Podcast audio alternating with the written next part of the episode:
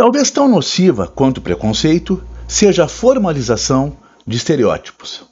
Se o primeiro, é claro, se baseia em critérios e valores pré-estabelecidos, sempre de base ressentida, ofensiva e até violenta, o estereótipo é uma excelente ferramenta para planificar a complexidade de ser e de existir sob tantos e diferentes atributos em uma sociedade plural como a nossa.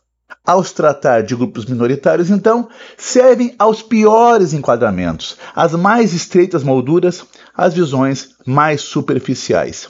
E a literatura, como de princípio, vem como prisma dispersivo, mostrando um múltiplo no que parece ser único.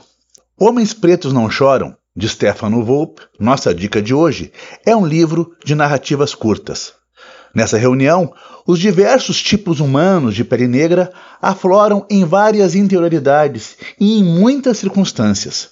No que se poderia unificar como uma raça, há uma galeria de pessoas cuja sexualidade, a posição social, a função familiar, a idade e outros tantos fatores ampliam a condição de ser negro, não na forma de uma imagem instantânea, mas em um caminho de constituição do ser. Isso sim, espaço de reflexão. Os contos do livro de Volpe mostram a pele negra como um território histórico, cujas narrativas sofrem dificuldades e imposições. O próprio nome da obra joga com um dito popular, pelo qual homem macho não chora.